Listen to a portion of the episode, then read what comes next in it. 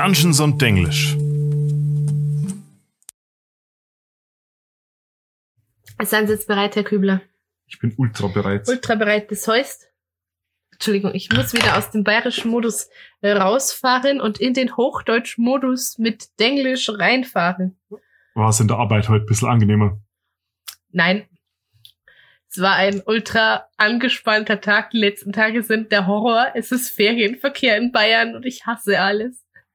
Ich hatte heute einen Typ, der sich eine Viertelstunde bei mir beschwert hat und mich beleidigt hat, weil der Mitarbeiter davor ihn beleidigt hat. Wieso beleidigst du nie Leute? Offenbar machen es deine Kollegen auch. Ich bin einfach ein unfassbar freundlicher und lieber Mensch und das weißt du ja, wenn du mich kennst. Du sagst dann zu denen, Mensch, Sie sind aber ein Hohlkopf. ich sagte immer so, oh ja, das tut mir natürlich leid. Ja, also ich verstehe das, dass Sie da wütend sind, aber ich, Oh ich mein werde Gott. das vermerken. Ich bin jetzt schon, oh, was ist denn das für, ah. Das ist mein Job. Ich soll nett sein, also bin ich nett. Weißt du, was mein Job ist, Marie? Hm? Das Thema der heutigen Folge zu announcen. Ja, dann announce es mal. Ihr seid nämlich bei Dungeons und Denglisch. Den Podcast mit Marie und Aaron, der hier neben mir Marie, sitzt. es geht andersrum. Es ist D&D mit Aaron und Marie. Wir haben diesen scheiß Reim da drin. Das funktioniert nur, wenn Das es so... schnall ich gerade eben erst das erste Mal. Bist du dicht? Ist das jetzt dein Ernst? Das ist mein Ernst. Marie, was haben Herkules, Perseus, Hervatar, Beowulf, Siegfried, Sindbad, Hannibal, Alexander der Große, Spartacus und Richard Löwenherz gemeinsam? Das sind alles Fighter. Es sind alles Fighter, so sieht's aus. Tut mir leid, ich komme gerade nicht drüber hinweg, dass ich diesen Reim einfach nicht gecheckt habe. bist du dicht? Wieso denkst du, wieso denkst du, gebe ich dir zehn Namen zum Podcast aussuchen? Wir haben den uns gemeinsam ausgesucht, ja? ja, ich dachte, hallo, ich dachte, der war nur gut wegen dem Reim. Nein. Oh, es ist halt wegen D&D. Und weil wir aber so Ja, viel die- Denglisch reden, ist es halt D&D super. mit Aaron und Marie. Das ist der ganze Witz an diesem scheiß Titel. Oh. Oh mein Und Gott. ich habe mich immer noch gefragt, warum du das mit Aaron und Marie drunter schreibst. Warum man nicht einfach Dungeons und Denglisch drumherum schreibt. Was? Oh mein Gott. Ja, Okay, jedenfalls- fangen wir mit dem folgenden Thema an. Marie sagt's schon. Alle diese Figuren sind Fighter. Und über Fighter reden wir heute. Erstmal super gute Entscheidung, dass ihr eingeschaltet habt. Ich weiß genau, wie das aussieht. Du bist in dieser Podcast-Übersicht und denkst dir, äh, was interessiert mich die Fighter-Folge? Geh mal lieber drei Folgen weiter zur äh, Wild Beyond the Witchlight Review. Mensch, die war gut.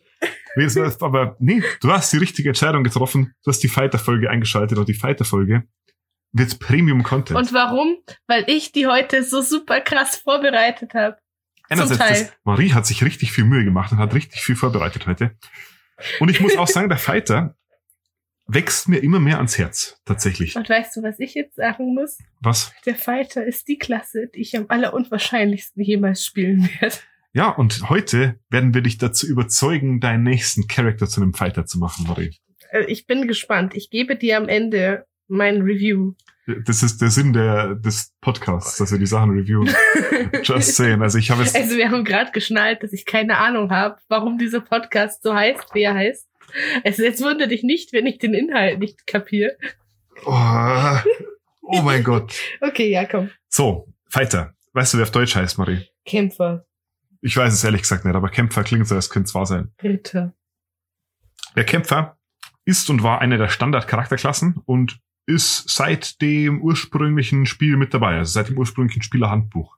Das heißt seit 1974. Damals hieß er allerdings noch Fighting Man. das hatten wir in einer der letzten Folgen schon mal, glaube ich. Das fandest du da auch schon witzig. Ja, der Fighter ist und war früher schon immer Spezialist für den physischen Kampf. Übrigens, die anderen beiden Klassen, die es damals gab, weil du gerade so lachst, hießen Magic User und Cleric. Okay, ich finde Fighting Man witziger. Keine Ahnung. 1975 kam dann übrigens Greyhawk raus Mhm. mit, mit dem Paladin und der Paladin war damals eine Subclass vom Fighter. Mhm. Ja, dann, ähm, um noch ein bisschen in der Geschichte weiterzugehen, irgendwann kam dann Advanced D&D Second Edition. Da wurde der Paladin mehr spezialisiert. Weil am Anfang war halt quasi, ich bin Mann mit Schwert und hau drauf. Und in AD&D 2 Ich bin Mann mit Schwert und hau drauf und kann aber coole Sachen. Genau, ja, da kamen einerseits die Kids, also du konntest dann so aussuchen, bist du ein Swashbuckler, bist du ein Gladiator, bist du ein Noble Warrior Und da wurden die Fighting Styles eingeführt. Allerdings halt nur Single Weapon, Two Weapon, Shield und äh, ich glaube, ich habe Two-Handed Weapon zweimal aufgeschrieben. Okay. ah nee, es gibt Two-Weapon Fighting und Two-Handed Weapon Fighting. okay. Das ist der Unterschied mit zwei Handwaffen und zwei Hände mit Waffen. Okay. Verstehst du? Also, kleiner Spoiler, es gibt jetzt weitaus mehr Fighting Styles. Weitaus mehr. Ja, da kommen wir bestimmt nur dazu. Äh, Diese ganze Sache mit der Spezialisierung des Fighters hat sich dann durchgezogen. Also bis, äh, ab der Third Edition wurden viele Fähigkeiten vom Fighter aufgeteilt in Feats und der konnte dann quasi extra Feats nehmen und sich so quasi sein Zeug ein bisschen zusammenstellen. Und der Fighter war dann spätestens ab der dritten Edition wirklich so ein, eine sehr taktische Klasse, wo du viele verschiedene taktische Manöver hattest und super viel Stuff machen konntest. Und ich glaube, dass die meisten Spieler den Fighter inzwischen gar nicht mehr wirklich so sehen, obwohl sehr, sehr viel davon halt immer noch in ihm drin ist. Also der Fighter ist eine unglaublich versatile Klasse, insofern, dass du super viel damit machen kannst. Weißt du, du kannst den Fighter spielen als Typ mit Schwert, du kannst ihn spielen als Mann mit Lanze, als Bogenschütze, Typ mit zwei Schwertern, Typ, der Nadeln wirft. Ich bin jemand mit einem Schild und äh, einer Faust. Das wäre vielleicht nicht so der smarteste Move. Aber Du, Aaron, weißt du was? Wenn es jemals ein Dungeons und Denglish Bingo Game gibt, ja, dann ist da drin der Satz, Aaron benutzt das Wort versatil. Ich höre mir ja jede Folge auf dem Weg zur Arbeit immer noch an ja. und du benutzt in fast jeder Folge dieses blöde Wort. Ja, versatil ist einfach ein unglaublich versatiles Wort. Das kannst du an so vielen verschiedenen Stellen einsetzen. Und benutzt es immer an der gleichen. es, es gibt keine gleichen Stellen in unserer Folge. Unsere Folgen sind alle unglaublich unterschiedlich. Sie sind alle unglaublich versatil. Ja, äh, die vierte Edition lassen wir aus, weil sie die vierte Edition ist.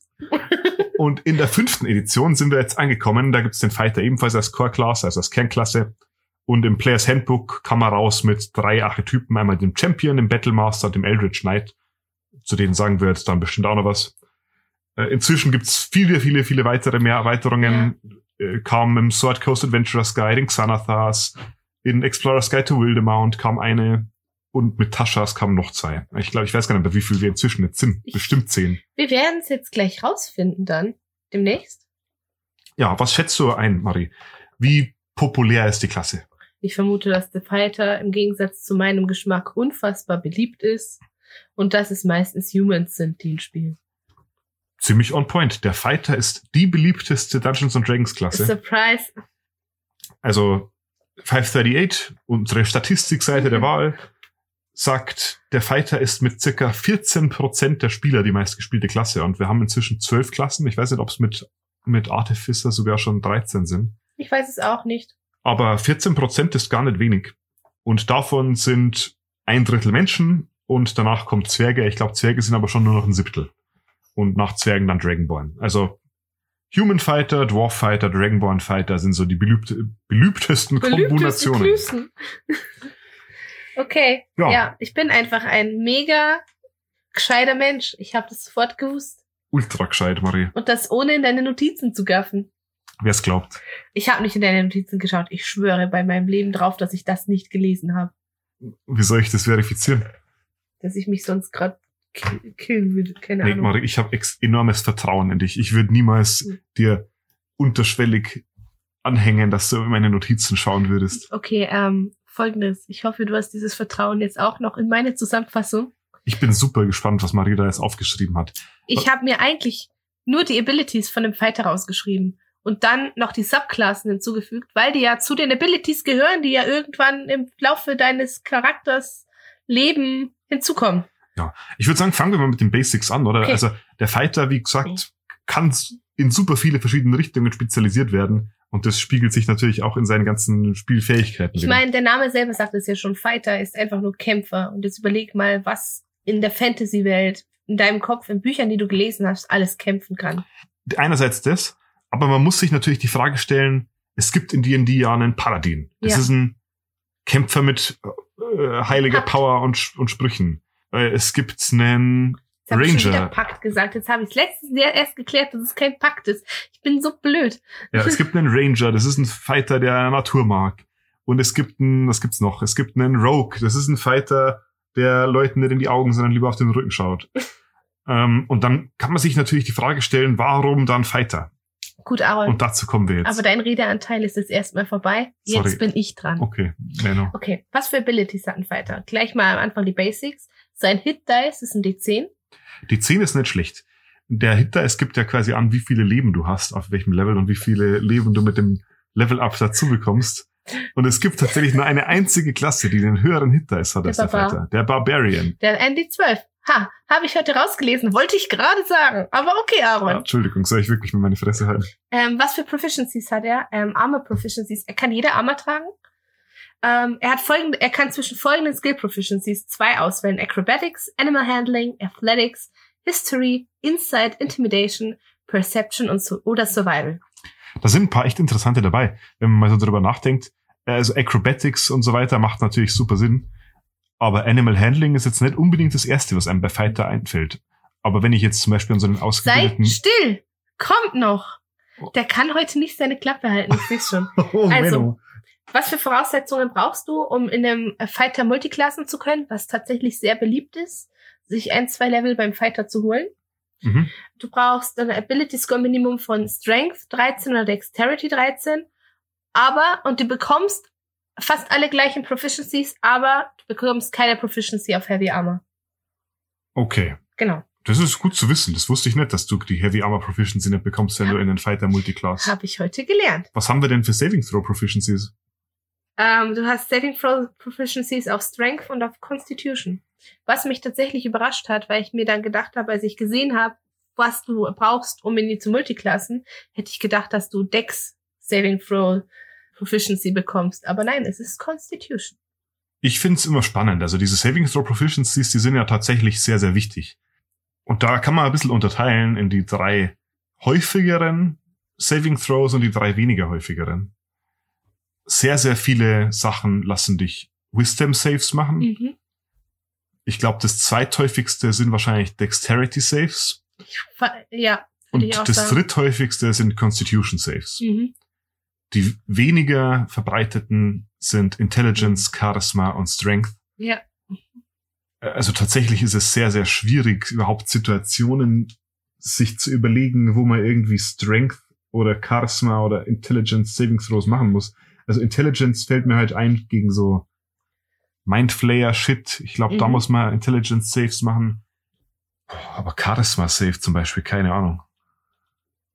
Wir werden, äh, keine Ahnung, vielleicht, die Folge könnte heute ziemlich lang werden. Wir sind jetzt gerade bei einem Fünftel, na, nicht mal von dem, was ich mir aufgeschrieben habe.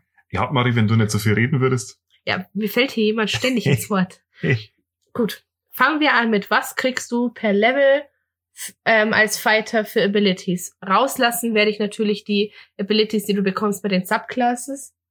Erwähne ich gleich, wann man die bekommt, an wel auf welchem Level. Auf Level, was? Marie hat schon wieder gesehen, wie ich angesetzt habe, was zu sagen. Ich wollte nur sagen, wir halten uns ja das immer offen, dass wir zu den Subklassen später mal spezifische Videos machen, wo wir dann, äh, wir machen gar keine Videos, wir machen nur Audio. Vielleicht sind wir schon auf YouTube, wenn ihr uns hört in fünf. Jahren. Marie ist dagegen. Nee, ich sag nur, da könnte man natürlich mehr in-depth gehen, wenn wir jetzt eine Folge machen zum Battlemaster oder so. Aber okay, ja, ich bin schon still. Okay, also auf Level 1 entscheidest du dich für einen Fighting Style. Das heißt, du spezialisierst dich auf einen gewissen Kampfstil und nimmst eine der folgenden Optionen, die ich jetzt vorlese. Es sind sehr viele, an der Zahl elf Stück. Du kannst keine dieser, dieser Optionen ein zweites Mal nehmen, selbst wenn du nochmal den Fighting Style irgendwann dich nochmal für einen weiteren entscheiden dürftest. Also das sind halt einige dabei, die dir Boni geben. Das heißt, du darfst das gleiche nicht nochmal nehmen, dass du nochmal den Boni bekommst. Okay. Macht Sinn. Genau. Also, der erste ist Archery. Das ist, glaube ich, Bogenschießkunst. Ja, ich weiß gar nicht, was da die deutsche Bezeichnung Genau. ist. Bogen- bei. Archery bekommst du einen plus zwei Bonus auf Attack Rolls mit Ranged Weapons. Nächste ist Blind Fighting. Du hast Blindside. Blindside bedeutet, dass du Wesen um dich herum sehen kannst, ohne sie sehen zu müssen. Also du kannst sie wahrnehmen, so wie eine Fledermaus, Mhm. ohne sie sehen zu müssen, in der Range von 10 Feet. Können Fledermäuse das eigentlich wirklich oder Ja. ist das nur ein Mythos? Ich hab, nee, hab ähm, irgendwann mit mal so gehört- Schall, Ultraschall machen die das. ja, die, ich, ich habe irgendwie gehört, diese Echolocation Äh, also das, das weiß wir ja mal über Fledermäuse, weil ich habe irgendwo mal gehört, dass das größtenteils ein Mythos ist und dass sie darauf gar nicht so viel geben, sondern dass Wir das sind so kein ein Biologie-Podcast, es ist mir egal. Biologie mit Aaron und Marie. Das siehst du, da haben wir auch wieder den Reim. Der nächste ist Defense. Wenn du Rüstung trägst, bekommst du einen zusätzlichen Bonus auf deine Armor Class. Also, das ist für mich ein Fighting Style, den ich mir nur auswählen würde, wenn ich ihn zusätzlich bekäme.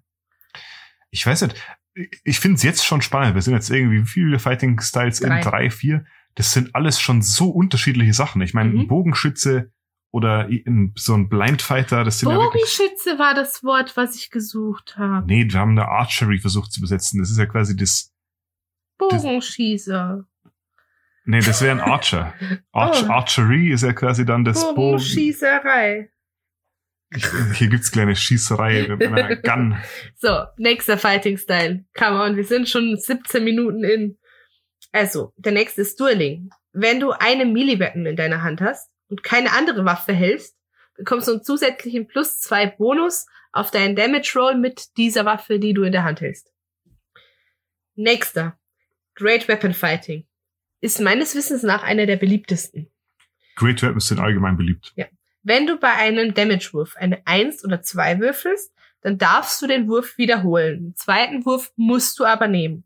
Dafür muss deine Waffe allerdings entweder ein Zweihänder sein oder dieses Versatile Keyword haben. Keyword Ja. haben. Versatile Waffen sind welche, die du mit einer Hand oder mit, zwei, Händen führen Wie ein kannst. Stab zum Beispiel. Genau, mit zwei Händen machen sie meistens mehr Schaden. Genau. Das nächste ist Interception. Wenn innerhalb von 5 Feet von dir ein Angriff ein anderes Target trifft, trifft, das nicht du selber bist und du es sehen kannst, dann kannst du deine Reaction nutzen, um den Schaden des Targets um 1d10 plus deinen Proficiency-Bonus zu reduzieren auf ein Minimum von 0. Also Okay, das war wieder recht viel gesagt. Um im Endeffekt, auszusagen, dass du halt jemand anderem sein Damage reduzieren ja, also kannst. du, du beschützt quasi deine Kameraden im Kampf, indem du den Angriff interceptest, heißt abfängst. Es gibt allerdings eine Voraussetzung, dass du dieses, diesen Fighting Style nutzen kannst. Nämlich musst du dafür einen Schild oder ein Simple oder ein Martial Weapon tragen. Also du darfst nicht nichts in der Hand haben. Und das ist eine Reaction. Das nächste ist Protection. Wenn eine Creature innerhalb fünf Feet von dir, die du sehen kannst, ein Target angreift, das nicht du selber bist, dann kannst du deine Reaction nutzen und der Kreatur Disadvantage auf ihren Roll geben, auf ihren Attack Roll. Dafür musst du aber ein Schild tragen. Das geht in dieselbe Richtung. Also du kannst Genau. quasi auch Kreaturen, also deine Freunde beschützen vor gegnerischen Angriffen. Genau. So. Und jetzt kommt der, den ich selbst, als ich ihn dreimal durch, äh, durchgelesen habe, nicht kapiert habe. Superior Technique. Okay. Ich musste das übersetzen aus dem Englischen, deswegen habe ich mir heute auch alles rausgeschrieben. Und ich habe ihn nach der, fortgeschrittene Technik, oder? genau. Okay. Also, kurz Klärung, bevor ich die Definition anfange. Die Subklassen beim Fighter heißen Archetypes. Und einer ähm, dieser Archetypes ist halt der Battlemaster. okay. Also, du lernst ein Manöver, also eine Ability deiner Wahl aus der äh, Battlemaster Subclass. Ich habe diese Manöver nicht gefunden. Vielleicht weißt du da was drüber. Ja, da kann ich tatsächlich was dazu sagen. Ich weiß nicht, ob soll ich das jetzt gleich ein bisschen erklären? Sag's jetzt gleich, bevor ich Der weiterlese. Battlemaster ist eine Subclass, also ein Arch Archetype, Mhm. wo du verschiedene Taktiken lernen kannst. Die heißen Mhm. Manöver. Und es sind dann so Sachen wie Schubs jemanden 15 Feet, entwaffne ihn. Und da kriegst du Ah. sogenannte Superiority Dice, glaube ich, heißen die. Ja, genau, der kommt gleich auch noch. Danke, damit hast du mir schon mal geholfen. Und diese Superiority Dice, die sind so wie Spell Slots. Die kannst du quasi würfeln, die machen dann was. Und die kriegst, du kriegst bei einem Rest dann wieder. Und der Mhm. Battlemaster, der hat drei Stück davon als D10. Und ich weiß, du kannst mit einem Feat oder so, kannst du auch einen Superiority Dice bekommen, aber das ist dann nur einer und die sechs oder so. Ja, genau. Das ist jetzt genau das, was jetzt kommt. Ach so. Also, du lernst ein Manöver aus deiner Wahl aus den Battlemaster Archetypes.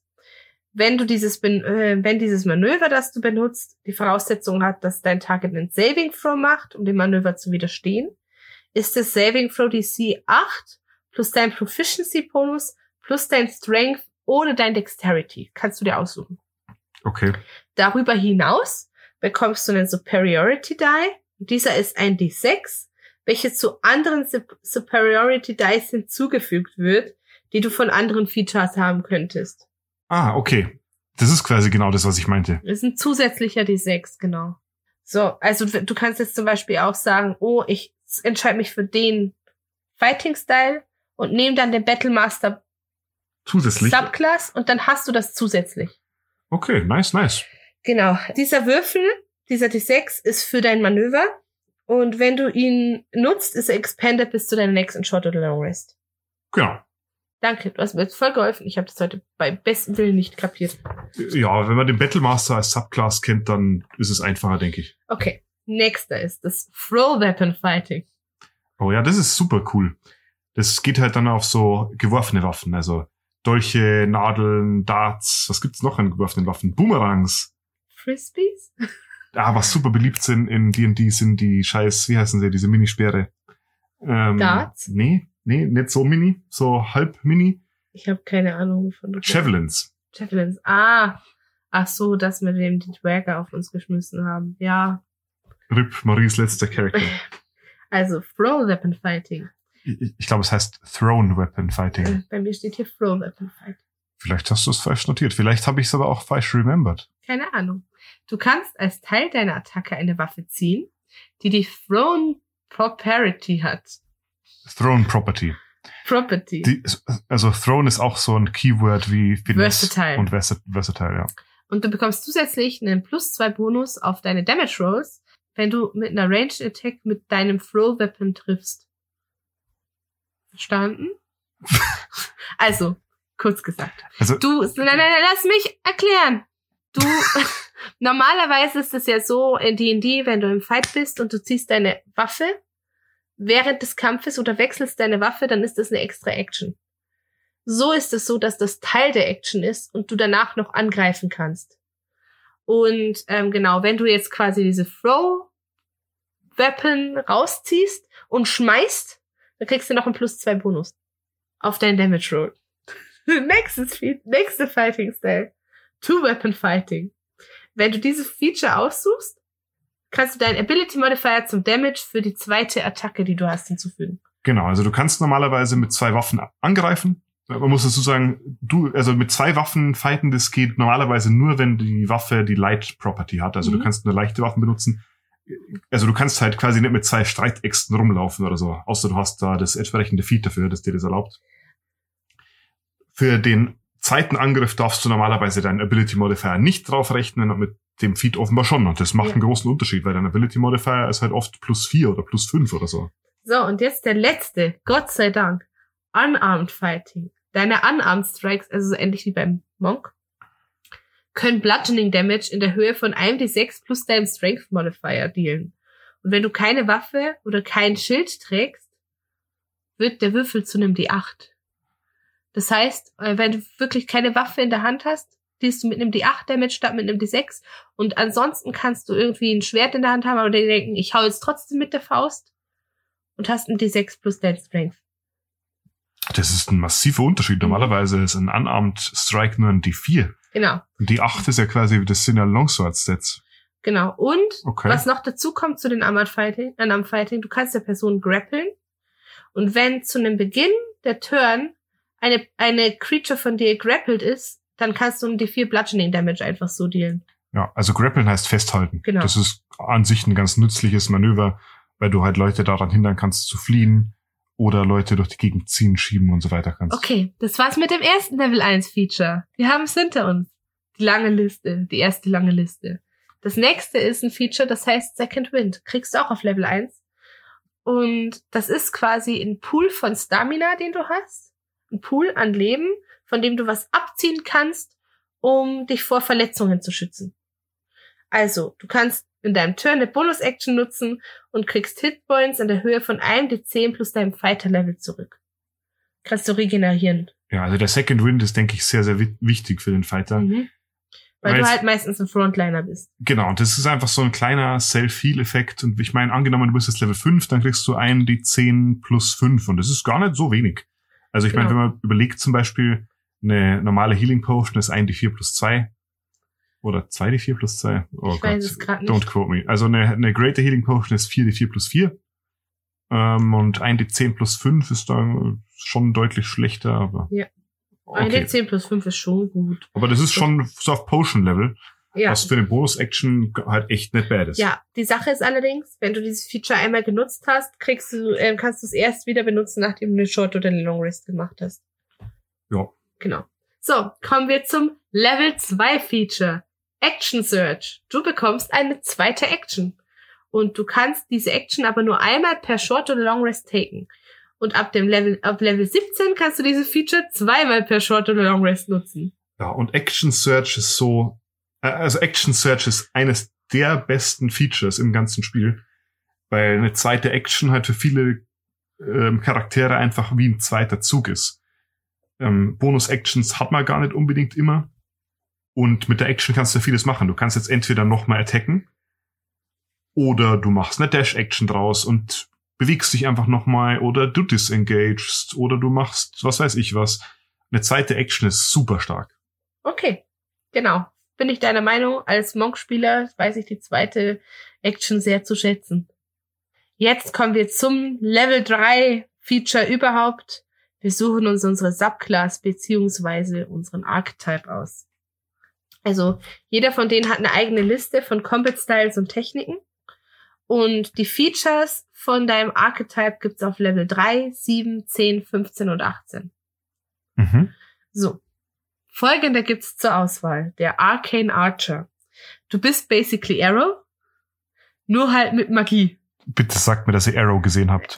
Das ist so eine DC-Superhelden-Serie und sie ist der Shit. Und äh, wenn man sagt der Shit, dann ist sie in dem äh, in den Augen der meisten ist sie einfach nur Shit, aber in meinen Augen ist sie halt wirklich nice. ich finde sie, Arrow ist halt so, Arrow ist der Man. Oliver Queen wird gespielt übrigens von oh Gott, jetzt habe ich den Fanboy ausgepackt. Warum habe ich diesen Joke reingepackt? von Stephen Amell und Stephen Amell ist der heißeste Typ.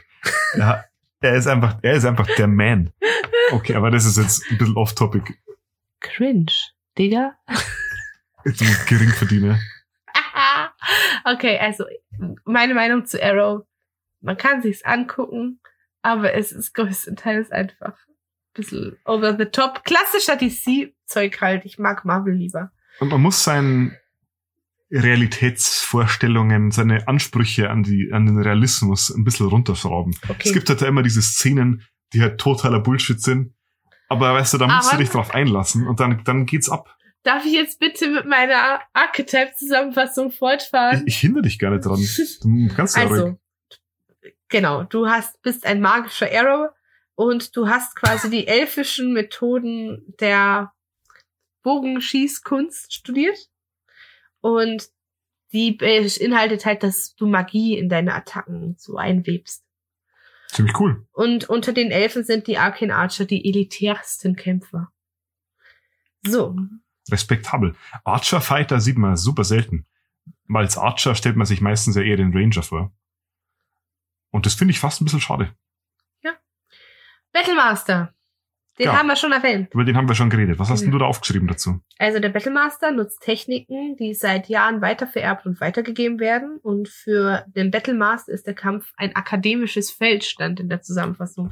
Also dass der Kampf für die über den Kampf selbst hinausgeht, sondern dass dann auch, ähm, keine Ahnung, die Forschung hinter den Waffen und so. Ja, also der Battlemaster ist wirklich so eine Art Kampfstrategist auch. Genau. Strategie war das Wort, das mir nicht eingefallen ist, als ich es zusammengeschrieben habe. Strategist ist kein Wort, oder man sagt Ich Stratege. Stratege sagt man.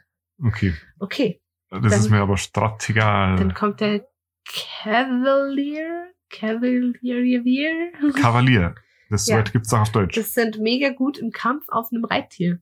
Mhm. Und ähm, die werden häufig zum, Reit äh, zum Kämpfer erzogen, so wie die klassischen Ritter früher. Und haben deswegen auch häufig einen adligen Hintergrund. Und du kannst dir dann oft wirklich so diesen edlen Ritter auf seinem Ross vorstellen. Ja, oder du spielst den eben ganz anders, wie du möchtest. Aber es du ist reitest auf einem Dino und bist ein totaler Depp. Genau. ja, ich weiß nicht, berittener Kampf ist tatsächlich was richtig Cooles. Ist ja Und auch, das ist super selten. ja, aber so die, die großen Kämpfergestalten, wenn du dich zurückerinnerst an die, die, die ich genannt habe, so Artus und Alexander der Große und Siegfried und Perseus, die, die werden super oft irgendwie auf einem Pferd dargestellt. Und ich meine, auch, man muss ja gerade mal in irgendwelche Städte gehen und sich so Kriegerstatuen ansehen. Ja. Berittener Kampf ist irgendwie so was ganz quintessentiell kämpferisches. Ähm, wir reden über den Champion und der fokussiert sich auf die Entwicklung von roher physischer Power und die wollen absolute Perfektion in ihrer rohen, krassen Gewalt. Den Champion, den kann man sich so ein bisschen vorstellen wie der, der Base-Fighter, Ja, nur besser in allem, aber quasi Genau. weniger spezialisiert.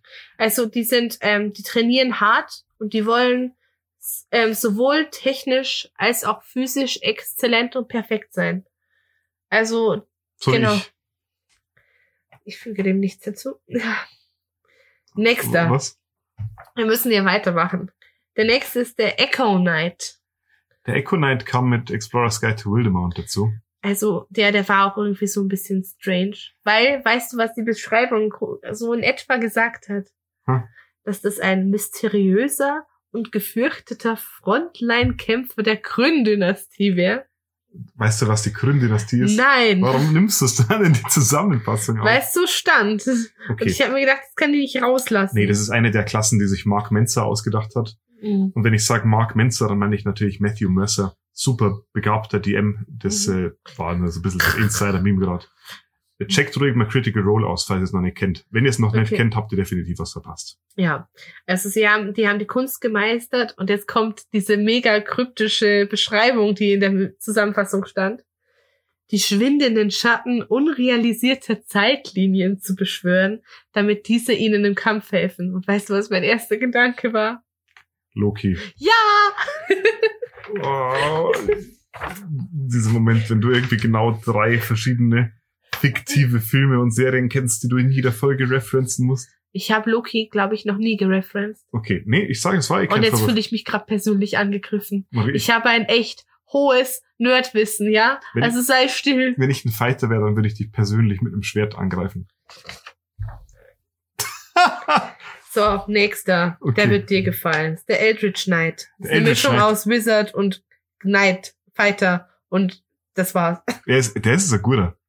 Der, Also, er kombiniert die meisterhafte Kampfkunst mit den ausführlichen Studien der Magie, habe ich mir aufgeschrieben. Genau, der Eldritch Knight, der lernt halt so ein paar Zauber. Äh, ist nicht meine ganzen Halfcaster. Ich glaube, der ist eher so ein Drittelcaster oder so. Ich glaube, du lernst maximal Level 3 oder 4 Zauber. Ich Ich bin mir weiß jetzt nicht. sicher. Und wie du schon sagst, Wizard-Zauber. Das heißt, die Spellcasting-Ability ist Intelligence in seinem Fall. Und die, genau, krassen Spells auf die gleiche Art und Weise wie Wizards. So, nächster. Nächster ist der, ist mir das Wort entfallen. Okay. Nächster ist der Psi-Warrior. Der Mindflayer-Warrior. Ah, mit psionischen Fähigkeiten. Ja, die haben psionische Kräfte und die kombinieren ihre physische Macht mit Psion Psi-infusionierten Weapon Strikes. Sie musste mir das Wort extra aufschreiben. Telekinese und Barrieren mentaler Kraft. Ich meine, es ist interesting, aber irgendwie hat mich persönlich dieses psionische Zeug nie so besonders Mich interessiert. auch nicht. Ich weiß auch nicht, das macht mich einfach nicht hei- heiß. So, ich vermute mal, dass der nächste auch von, von Mercer ist, weil da wurde wieder ein Ort erwähnt. Nee, der nächste ist der, Purple, Dragon. Knight. Knight. Und das ist ein Krieger aus dem Königreich Kormü. Der Purple Dragon Knight ist tatsächlich spezifisch aus dem Sword Coast Adventurers Ah, Guide okay.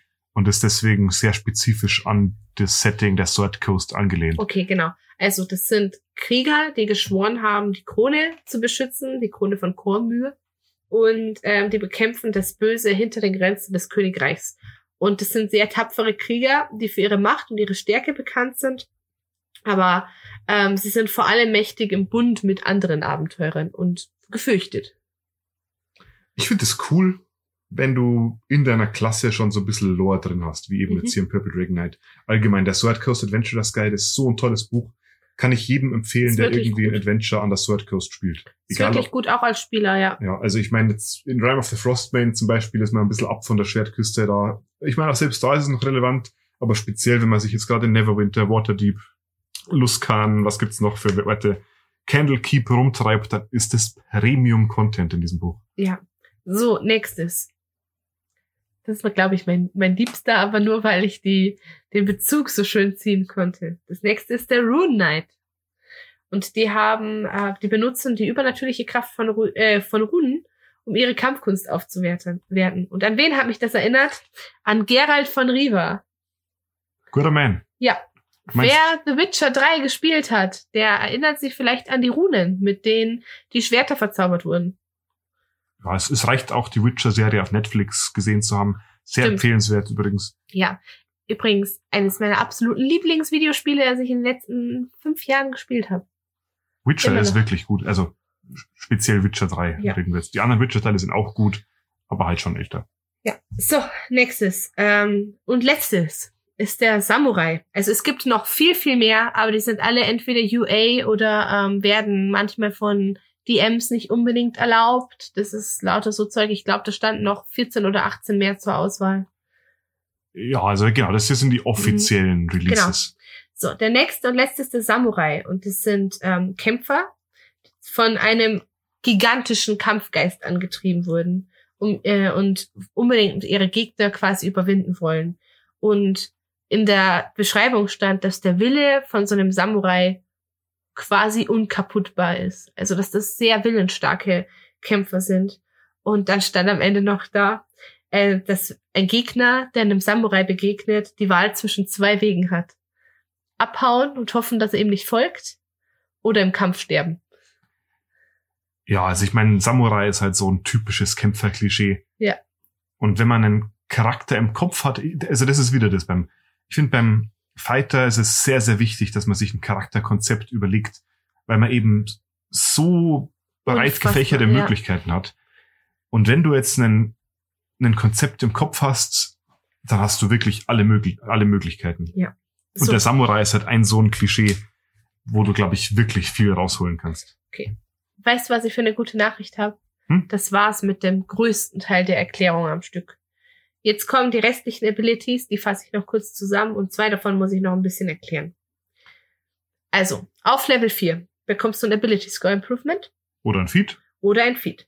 Auf Level 5 bekommst du eine weitere Extra Attack.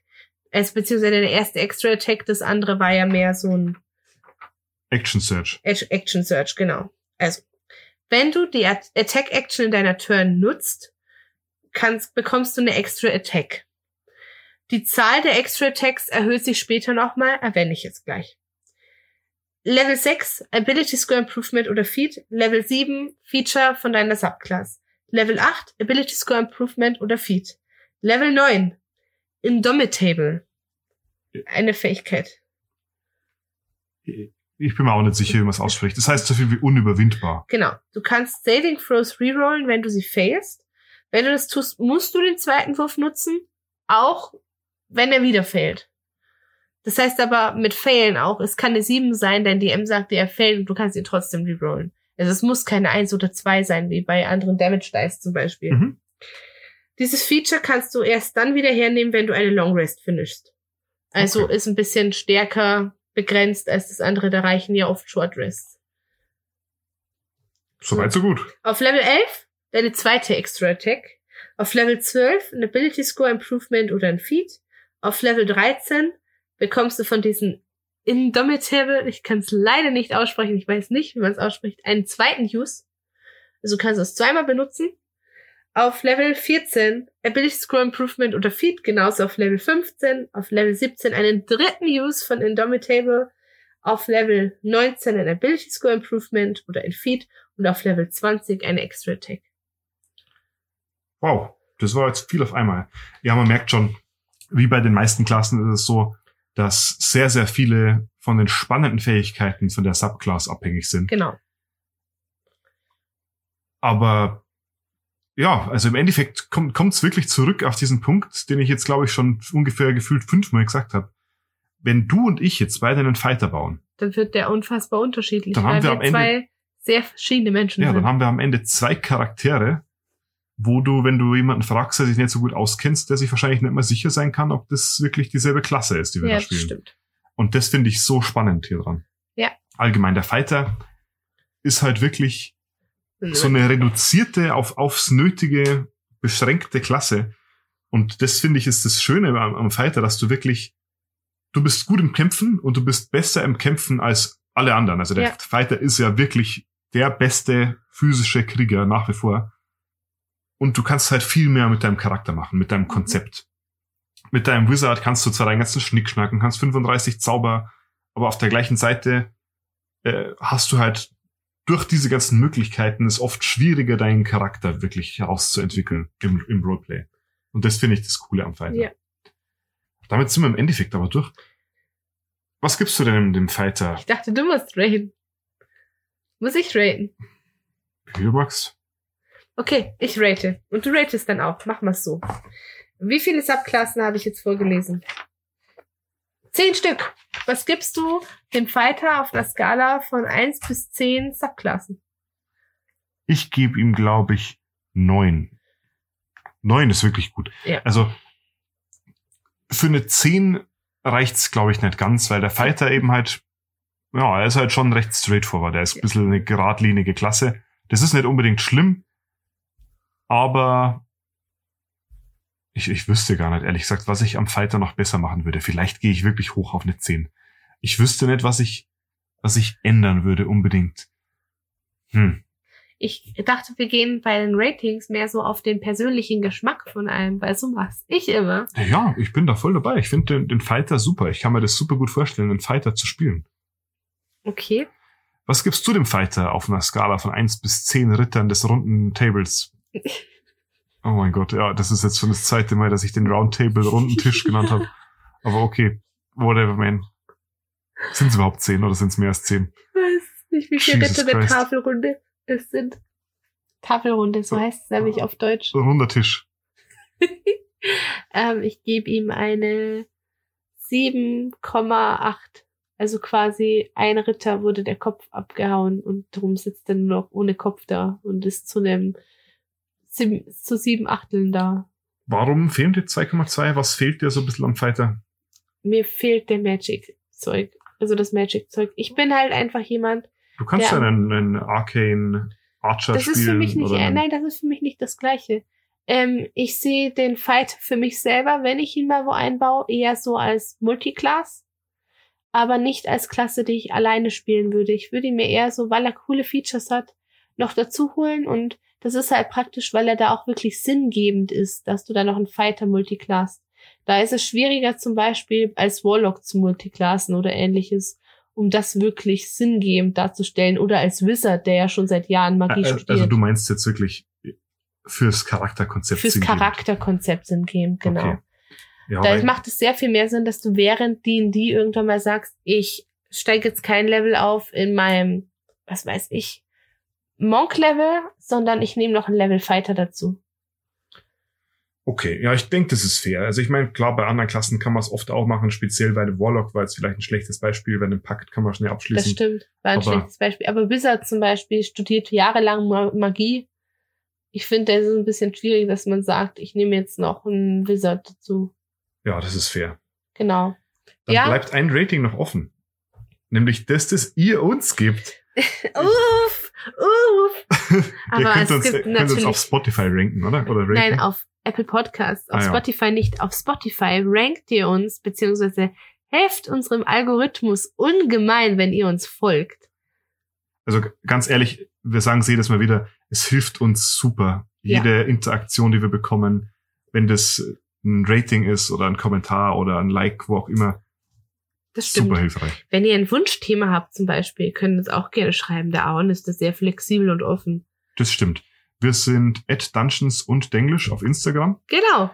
Und Dungeons und Denglisch mit Aaron und Marie auf Apple Podcasts, wo man uns dann wirklich ranken kann. Genau. Danke fürs Einschalten. War jetzt eine lange Folge, aber hat Spaß gemacht. Wir sehen uns Ja, hat echt. Spaß gemacht, das stimmt. Genau. Ich war der Aaron Ich bin immer noch die Marie. Und das war's. Bis dann. Für euch.